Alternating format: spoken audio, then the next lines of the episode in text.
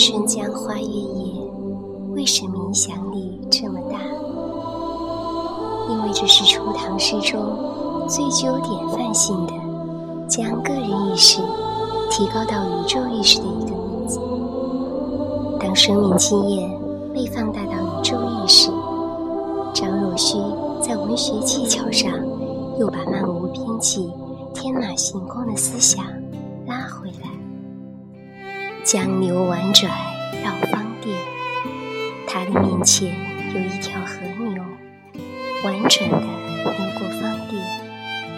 甸是被人整理出来的一期一期的谱，就是田。为什么叫芳甸？因为不种稻子，不种麦，而是种花。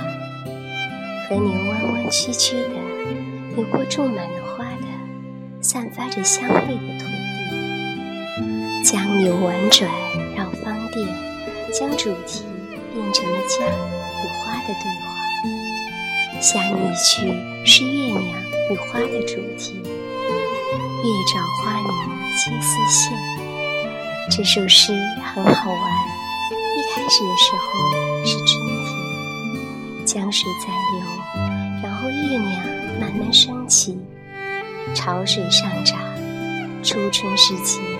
空气很凉，夜晚的时候，水汽会结成一种薄薄的、透明的东西，在空中飘，也就是线。花有很多颜色，红的、紫的、黄的。当明亮的月光照在花泥上，把所有的颜色都过滤成银白色。我们看到张若虚再慢慢过滤掉颜色。因为颜色是非常感官的，可是张若虚希望把我们带进宇宙意识的本体，带进空明的宇宙状态。江流婉转绕芳甸中的芳，是针对嗅觉；月照花明皆似霰，是针对视觉。江水把气味冲散，月光把花的颜色过滤。霜不觉飞，就非常像佛教的句子。这里的空，刚好是佛教讲的空，可以是空间上的空，也可能是心理上的空。春天夜晚会下霜，可是因为天空中布满了白色的月光，所以霜的白感觉不到。这是张若虚诗中出现的第一个有哲学意味的句子，就是存在的东西可以让你感觉不到它的存在，听起来很抽象，可是生命其实有很多东西存在，